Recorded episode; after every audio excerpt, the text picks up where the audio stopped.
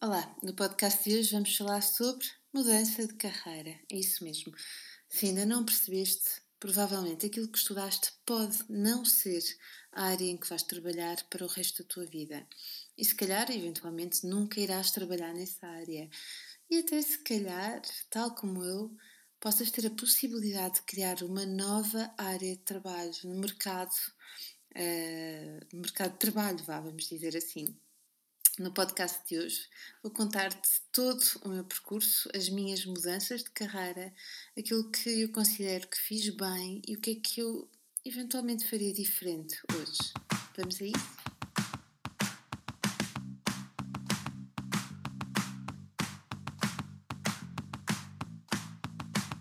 Olá, eu sou a Magda Gomes Dias e este é o podcast do Mamos da Boss. Para além deste podcast, subscreve também a nossa newsletter em parentalidadepositiva.com ou no blog mamosdeboss.com, onde encontrarás milhares de artigos sobre parentalidade, educação e muito mais. O podcast de hoje foi inspirado no podcast da semana passada da Thaís Farage e da Lu Ferreira. Nele elas falavam sobre mudança de carreira e foi um podcast espetacular que eu gostei muito de ouvir na área do, da consultoria de moda e do estilo. Isso fez-me pensar que, eventualmente, nesta área haverá também muita gente na área da parentalidade e da educação, haverá muita gente a querer mudar de área, fazer uma mudança de carreira. Então, achei que estava na hora de partilhar contigo o meu percurso, porque isso pode te inspirar e vou-te dar também aqui aquelas que para mim foram as grandes orientações e que poderão servir de dicas daquilo que eu acho que fiz bem e onde é que eu faria hoje diferente. Então vamos lá. Vamos começar pela formação académica. Eu sou formada em estudos europeus, variante línguas inglesa e francesa, e a verdade é que concluí o meu curso em 2000 e depois desse curso, eu fui estudando muita coisa. Já vou falar sobre os estudos. Um, eu concluí a faculdade, então dizia eu, no ano 2000 e durante um ano trabalhei na, uh, no Eurogabinete da Associação Empresarial de Portugal em projetos especiais, em projetos específicos. E foi um ano, foi o ano em que eu trabalhei mais próxima da comunidade europeia e mais próxima daquilo que eu estudei. No ano seguinte, em 2002, já depois dos atentados de setembro, fui pela mesma associação, fui convidada para ir para a área da formação dos projetos especiais e tive a sorte de estar no melhor sítio para aprender com os melhores sobre formação. Eu sei que uh, aqueles anos foram decisivos para eu compreender tudo aquilo que está relacionado com formação, tudo que diz respeito à organização, atenção ao detalhe, a planificação. Embora eu já tenha estes traços de ser uma pessoa organizada e gostar de, de estar atenta à organização, de planificar, nesse, nesses anos de trabalho ali na associação com a Maria da Saúde e com todos os outros meus colegas, eh, de facto fiquei a perceber muito da dinâmica e ganhei muita, muita experiência. Curiosamente, eu iniciei, um, ehm, iniciei-me enquanto formadora em 2002 na área do inglês. É verdade, eu dei aulas de inglês num projeto especial da associação. Eu tinha a possibilidade, uma vez que tinha frequentado uh, o Instituto de Inglês e tinha feito, tinha na altura, como fiz uma variante de inglês e francês, tinha também essa possibilidade de dar aulas de inglês. Então havia um projeto especial na área do inglês e eu comecei justamente a minha formação a dar uh, aulas de inglês e percebi que o mais importante para que qualquer pessoa pudesse ap aprender e ser uh, e, e, conseguir evoluir era justamente através do tipo de relacionamento que eu ia criar com ela. E portanto eu comecei a me interessar muito pelas relações entre as pessoas pela área do desenvolvimento pessoal pela área da comunicação pela área uh, da, da assertividade. E então eu estava no melhor local para fazer formação, que era justamente a Associação Empresarial de Portugal. Na altura, a associação, ainda hoje, mas na altura, sobretudo, tinha uma forte componente de formação. Enquanto colaboradora, eu tive a oportunidade de frequentar praticamente todas as formações que havia na altura sobre nesta área comportamental e a grande viragem é feita mais à frente, em 2004, quando hum, um, um, uma empresa americana na área da inteligência emocional veio cá a Portugal dar uma certificação. Vieram pessoas de todo o mundo, da Europa toda, vieram pessoas também dos Estados Unidos, um, vieram pessoas da, da Ásia, enfim, de, de, todo o mundo vieram cá parar à Ericeira e durante uma semana nós estivemos a fazer, a frequentar a certificação em inteligência emocional e é nessa área em que eu vou ter eu vou me interessar imenso sobre a área da inteligência emocional e podemos dizer que já sou especialista nesta, nesta, neste tema em específico há 15 anos, desde penso 2004. Enfim, entretanto, o inglês foi continuando, mas em paralelo eu comecei a ser chamada para muitas empresas para dar formação naquelas áreas em que eu me estava a especificar com a componente da inteligência emocional, claro. Então estamos a falar nas áreas da liderança, da comunicação positiva, da gestão de conflitos e comecei a ser uh, muito solicitada, havia muita formação também na altura, muita formação nas empresas e muito interesse por estes temas. Em 2005 eu saio da AEP, por volta desse ano mais ou menos, saio da AEP e vou integrar uma empresa familiar e vou começar na área comercial. Posso dizer que a área comercial foi um dos meus maiores desafios profissionais. Porquê? Porque eu não gosto de vender. Não é. A maior parte das pessoas, não vou dizer a maior parte das pessoas, mas muitas pessoas não gostam de vender. Vender, a ideia de vender uh, era-me estranha. Eu não sabia fazer. E hum, foi um grande desafio porque foi uma grande. Primeiro, não, não estava na minha zona de conforto e depois tive que aprender, tive que me ajustar. E hum, posso dizer que foi das coisas mais espetaculares que me pôde acontecer. Foi passar por uma fase em que eu não gostava propriamente daquilo que fazia, mas gostava de trabalhar e, portanto, gostava de aprender a ajustar-me aos contextos. Sempre gostei de lidar com pessoas e a área comercial é lidar com pessoas, e, portanto, hum, era ali um misto de não gostar, mas de aprendizagem. E, portanto, como eu sempre gostei de aprender, uh, havia ali uma espécie de paradoxo. Bom, Simultaneamente com esta área comercial, eu continuava com a área da formação. E, portanto, isto significa que eu tinha dias muito intensos de trabalho. E para ser possível acontecer uma coisa destas, é necessário gostar-se mesmo muito de trabalhar. E eu posso destacar aqui que na altura eu fiz um trabalho durante três anos, sensivelmente, uh, com a Cruz Vermelha Portuguesa. Trabalhei com jovens que estavam em situação de risco e que tipo de risco eram jovens que tinham deixado a escola e que precisavam de ter a escolaridade mínima na altura.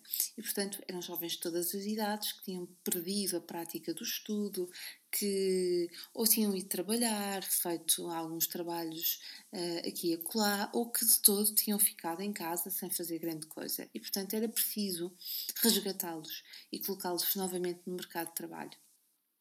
Acontece que uma das coisas que eu voltei a confirmar é que para que haja aprendizagem é preciso que haja vinculação. E muitas vezes eu passava metade da minha aula, ou pelo menos uma grande parte da minha aula, a escutá-los, a colocar questões, a interessar-me pela vida deles. Não era uma coisa fingida, era uma coisa muito natural, eu realmente interessava-me por eles e ainda hoje volto a encontrá-los Alguns mantêm as mesmas profissões, outros vão-me cruzando com eles e é bom saber deles, é bom saber que encarreiraram na vida deles. Então é como ainda neste contexto ainda não aparece a área da parentalidade. Bom, então estava eu a dizer que eu continuei a estudar, passei por uma certificação também em higiene e segurança no trabalho, uma formação de um ano e meio e um, simultaneamente continuava a dar formação. Portanto, tinha um emprego tradicional, dava aulas de formação praticamente todos os dias, das 7 às 10 da noite, e nos entretantos tirava o tal curso de higiene e segurança. O ano de grande viragem, e isto já depois de ter feito o curso em inteligência emocional, o ano de grande viragem é o ano ali em 2007, 2008, em que eu tenho um projeto uh, de alguns anos na Figueira da Foz, com algumas empresas, e há uma empresa em específico com a qual eu trabalhei justamente ali durante um período largo de tempo. E percebi que as pessoas não, algumas, não todas, mas algumas pessoas, e eram essas que me intrigavam, não mudavam o mindset delas. Nós estávamos praticamente três, há três anos a ter formação, eu conhecia bem a equipa, conhecia bem o projeto de trabalho, conhecia bem a, a estrutura da empresa e conhecia muito bem as pessoas que lá trabalhavam. Enfim, bem, porque era em contexto de formação. E a verdade é que algumas evoluíam, davam um salto e outras ficavam exatamente onde estavam. E a minha questão era: será que sou eu que não estou a conseguir uh, responder às necessidades, falar no mesmo tipo de linguagem? Ou o que é que está aqui a acontecer? Fui ajustando a minha formação, fui percebendo que não ia tendo grandes resultados. E então comecei a me interessar pela história das pessoas. O que é que tinha acontecido na vida, na vida daquelas pessoas em específico para que elas não conseguissem dar o salto, não conseguissem evoluir, não conseguissem tomar as rédeas da, da, da vida delas. Simultaneamente, enquanto hum, pessoa que entretanto tinha, eh, portanto eu estava como, como contava há pouco, eu estava na área comercial de uma empresa familiar e entretanto passei por outro criei um novo departamento, o departamento ligado à formação profissional e aos recursos humanos, comecei-me a relacionar, até por causa da higiene e segurança, comecei-me a relacionar mais com os colaboradores. E comecei a perceber que a esfera da família, a esfera profissional, enfim, tudo isto andava de mãos dadas. Okay? Havia, quando, quando nós conhecemos as pessoas em contexto de trabalho, em diferentes funções, percebemos que todas elas têm as mesmas preocupações e a família, de facto, é o centro de tudo e tem uma grande, grande, grande influência. Então, por volta desse, desse em 2007, 2008, eu comecei-me a questionar será que a forma como estas pessoas foram educadas, será que aquilo que elas viveram nessa altura teve impacto naquilo que elas são hoje? E se no grupo de inteligência emocional da tal certificação que eu tinha feito anteriormente eu estava muito interessada na área do business, de repente começo-me a interessar imenso, mas imenso pela área da education. E portanto começo a um, participar muito mais nos fóruns, a ler mais, a estudar muito mais sobre o tema, a debater o tema com outros colegas nessas mesmas plataformas. E de repente começa a aparecer, a surgir muito o tema da parentalidade. Aliás, eu lembro-me de, na altura, justamente nestas formações na área da liderança e da gestão de conflitos e da comunicação, de falar já neste tema da parentalidade e algumas pessoas me corrigirem e dizerem, Magda, não é parentalidade que se diz, é paternidade. E portanto, em 2007, 2008, o tema não estava em cima da mesa, não se falava sobre o assunto e eu fico muito contente por ter sido uma das primeiras pessoas a trazer esse tema aqui para Portugal e a começar a desenvolvê-lo.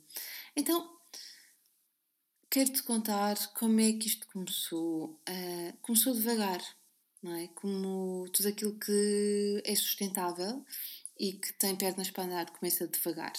Eu comecei uh, por interesse, por, primeiro por curiosidade, na altura ainda não tinha filhos, e depois por interesse, por perceber o que é que eu posso fazer diferente depois com os meus filhos. Uh, mas inicialmente começa mesmo por um interesse no meu contexto de formadora na área de comportamental, na área empresarial. E então eu começo devagar e desinteressadamente Uh, até porque uma das coisas que eu sei que funcionou foi o facto de eu ter um emprego seguro e estar a dar formação num, eh, num, numa área em que eu já estava uh, muito segura e já tinha muitos, um, um grande leque de clientes, uh, já tinha o passo-a-palavra, é? portanto eu estava, estava à vontade nessas, nessas duas áreas e portanto tinha uma segurança profissional e uma segurança financeira que me permitia uh, evoluir nesta área da parentalidade ao meu ritmo, uh, com a possibilidade de fazer bem e não fazer só porque uh, queria vingar na área ou porque precisava de ter formação para pagar as contas ao final do mês. Esta é justamente uma das primeiras dicas que eu posso dar. É que não é porque nós queremos um curso em parentalidade ou um curso na área que seja, que nós vamos ter no mês a seguir imensos clientes e vamos estar a bombar na nossa área de trabalho. Não é assim que acontece. Eu posso dizer que eu estou a 100% no projeto da parentalidade positiva há 3 anos. E o projeto começou efetivamente com o nascimento do blog do Mamos da Boss há 10 anos, ok? E eu acredito mesmo que este foi o segredo. Eu nunca me precisei de vender ou de comprometer com marcas, com coisas que eu não, com as quais eu não me identificava e portanto eu fui fazendo as coisas ao meu ritmo com dois grandes objetivos. Primeiro, servir e segundo, fazer bem. E terceiro, vá, há um terceiro objetivo que era ter prazer naquilo que eu estava a fazer. E, e seguramente o facto de eu ter um emprego que me assegurava uh, tudo o resto, fez com que eu pudesse fazer as coisas com calma, ao meu ritmo, percebesse qual era o meu ritmo, percebesse aquilo que eu queria fazer. Uh, e, e, e, provavelmente esse foi um dos grandes segredos para isto estar a dar certo. Então vamos aqui ver aqui algumas dicas que eu separei para quem quer mudar de carreira e aquilo que a minha experiência me ensinou. Primeiro é saber exatamente aquilo que se quer. Será que eu estou pronta para trabalhar por minha conta? É que trabalhar por conta, por sua conta, é muito diferente de trabalhar por conta de outrem. Claro que vamos ter sempre, quando trabalhamos por conta de outra pessoa, temos orientações, temos regras e por aí fora, mas existe algum tipo de segurança. Quando nós trabalhamos por nossa conta, eu posso dizer que são 23 horas e 29 de sexta-feira à noite, de dia, acho que hoje são dia, não, hoje é dia 5, ia dizer que é dia 4, de dia 5 de julho, tenho os meus filhos deitados e estou a gravar neste momento o podcast. Isso significa que um, a semana vai de segunda a sexta de trabalho e depois também é sábado e também é domingo e há as férias, mas as férias também contêm trabalho, porque é preciso verificar as coisas, é preciso responder a e-mails, enfim, e enquanto a equipa é pequena, embora nós já tenhamos uma estrutura que está a crescer, ainda assim é preciso estar lá a supervisionar. Um, e quando nós temos um trabalho por nossa conta, esquece, esquece. Podemos ter mais flexibilidade de horário, uh, não tanto quanto a maior parte das pessoas pensa, mas a verdade é que a partir do momento em que temos um projeto nosso, não há desligar por completo durante 15 dias, uh, esqueçam lá isso, isso não existe, ok? Uh, portanto, esse é o primeiro ponto. Depois, é preciso arranjar pessoas que vão trabalhar connosco, é preciso ter um, um contabilista de confiança que nos oriente, que nos indique aquilo que temos que fazer. Um, vamos ter que uh, traçar planos. Será que eu sei traçar planos? Será que eu gosto de traçar planos? Será que eu posso aprender a traçar planos? Depois, também precisamos ter alguma noção de gestão. E eu não digo gestão de empresas, mas gestão, organização, planificação e por aí fora. E isso eu consegui porque eu trabalhei durante muitos anos na área empresarial. E embora não estivesse ligada às áreas da formação, é verdade, depois trabalhei, façam as contas, mas eu penso que foram 14 anos Uh, numa empresa uh, com, onde, era, onde havia uma estratégia de gestão e, portanto, isso é preciso saber fazer. Eu posso não gostar, mas se eu tenho uh, um, um, uma. Se eu quero traçar uma carreira por minha conta, eu preciso ter algumas noções de gestão.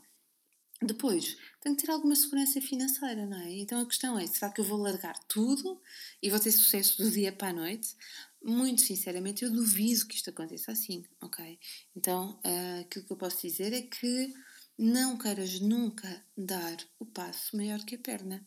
Eu posso dizer que entre 2013 e 2016 foram anos em que eu trabalhei muitíssimo, porque conciliei a empresa, conciliei o projeto Mamos de Boss, conciliei as formações, conciliei a redação de, de dois livros, um, os coachings, um, o blog, enfim, uma série de coisas.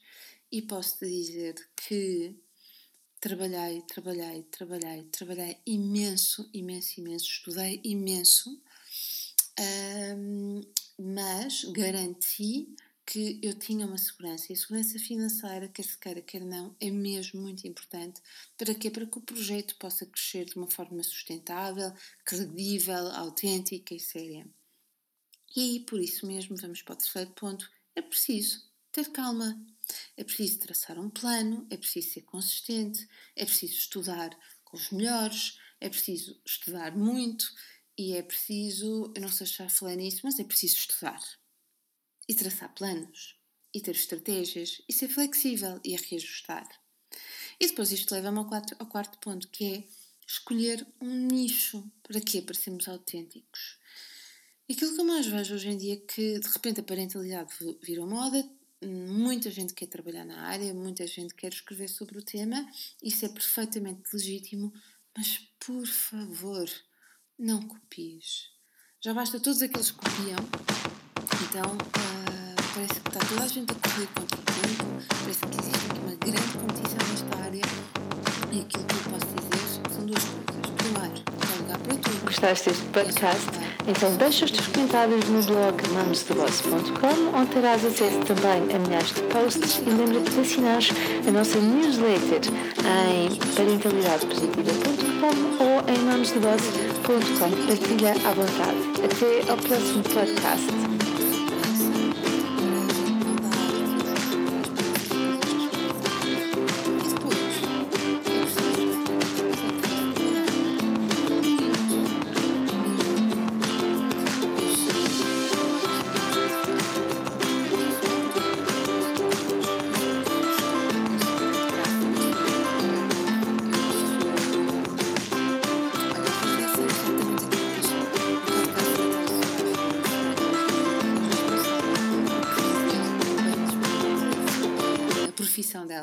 Facto sou tanta coisa que posso dizer aquilo que eu quiser, dependendo do, de quem é que me está a perguntar aquilo que eu sou. Isto significa que é preciso ter, ser multifacetada. Eu posso dizer que estes podcasts são todos editados por mim, as imagens são todas feitas por mim, quase todas. Agora temos na equipa uma pessoa que já vai começando a fazer as imagens. Os vídeos são todos editados por mim e todos os textos são escritos por mim. Nós tivemos uma revista, inclusivamente. A revista continua disponível em mamosdeboss.com. Podem descarregar, podes descarregar a revista, as revistas lá. E também a revista era escrita por mim.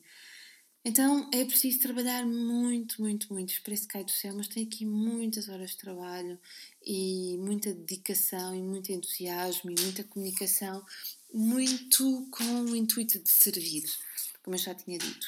Ponto número 6, já falei um bocadinho há bocadinho, já falei um pouquinho disto há pouco, que é flexibilidade e gestão da frustração. Às vezes é frustrante, é.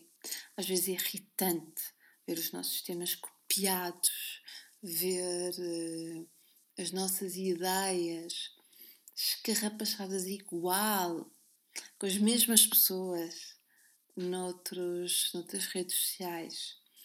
Mas é preciso continuar e é preciso pensar que estamos na linha da frente e que hum, se continuarmos a inovar, esse é o caminho, ok? E depois é a flexibilidade é para quê? Para conseguirmos ver as coisas de outro ponto de vista e para conseguirmos reajustar o plano que tínhamos, porque entretanto surgiu um impedimento ou surgiu um projeto novo, enfim. Então esta flexibilidade é absolutamente necessária. É necessário também uma enorme capacidade de esforço. Um, há dias em que eu acordo muito cedo para terminar um um post que vou escrever, para terminar a edição de um podcast como, como este, para editar um vídeo que vou fazer, para responder a e-mails, para trabalhar em projetos, para trabalhar em novas formações, para fazer gestão da contabilidade. Enfim, então é preciso uma grande capacidade de esforço para depois também gerir a família e estar disponível para a família quando ela é necessária. Por isso, volto a dizer, são 23 e 36 de sexta-feira à noite, dia 5 de julho, e eu estou a gravar este podcast com imenso prazer. Depois, o que é que é preciso?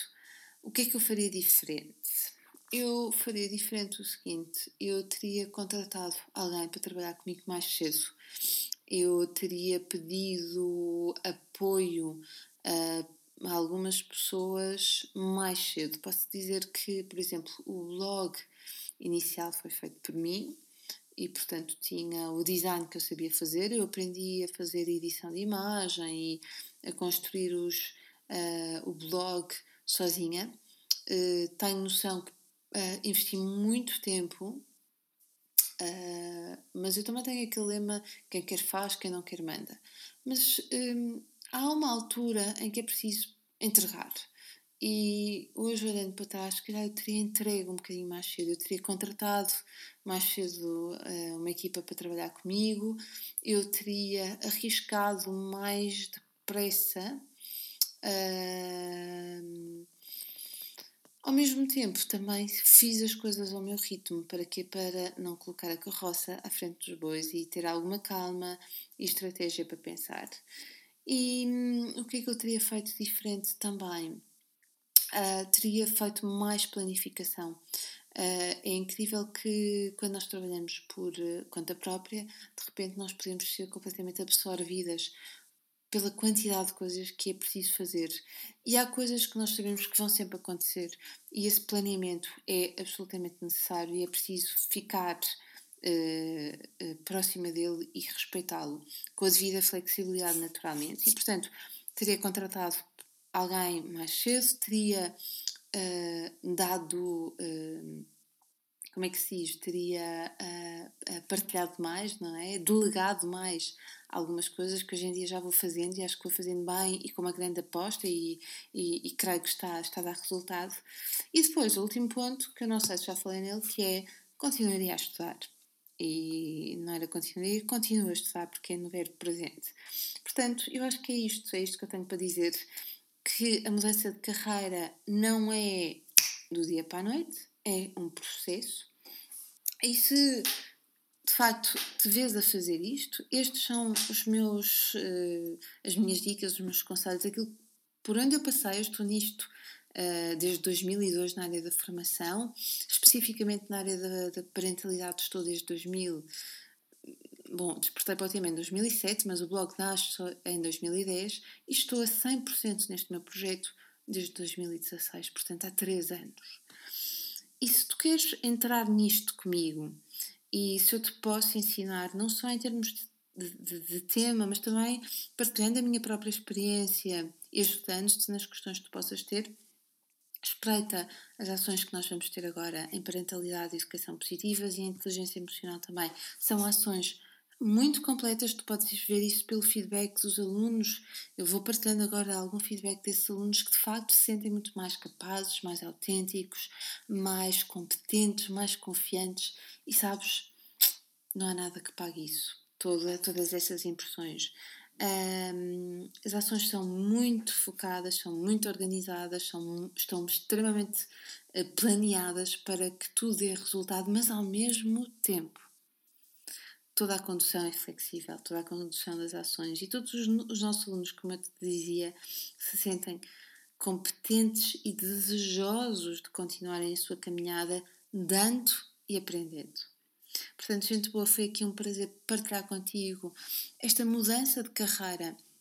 Eu venho de uma formação académica de 4 anos uh, em estudos europeus e desde 2000 que é quando eu vou concluir a minha formação académica, até 2019, portanto, nos últimos 20 anos, e não 4, nos últimos 20 anos, eu tenho estudado comportamento humano, tenho estudado comunicação, tenho estudado inteligência emocional e tudo isso me tem dado uma grande, grande, grande bagagem para criar este projeto da Escola da Parentalidade que tem servido imenso aqui em Portugal, também no Brasil e pela Europa fora, com quem eu tenho tido a oportunidade de Europa e também África e também a Ásia um, e onde eu tenho podido partilhar estes temas com as pessoas que têm querido trabalhar comigo. Portanto, se achas que chegou a tua hora, andas aí, eu dou-te a mão, vamos juntas, vamos juntos, porque uma mudança de carreira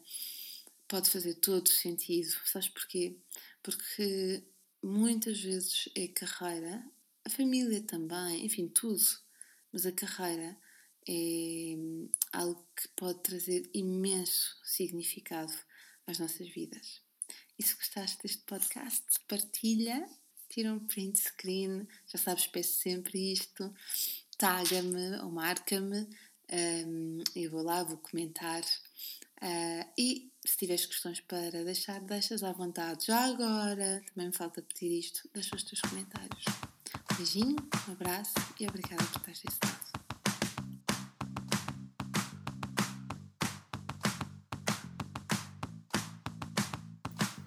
Gostaste deste podcast?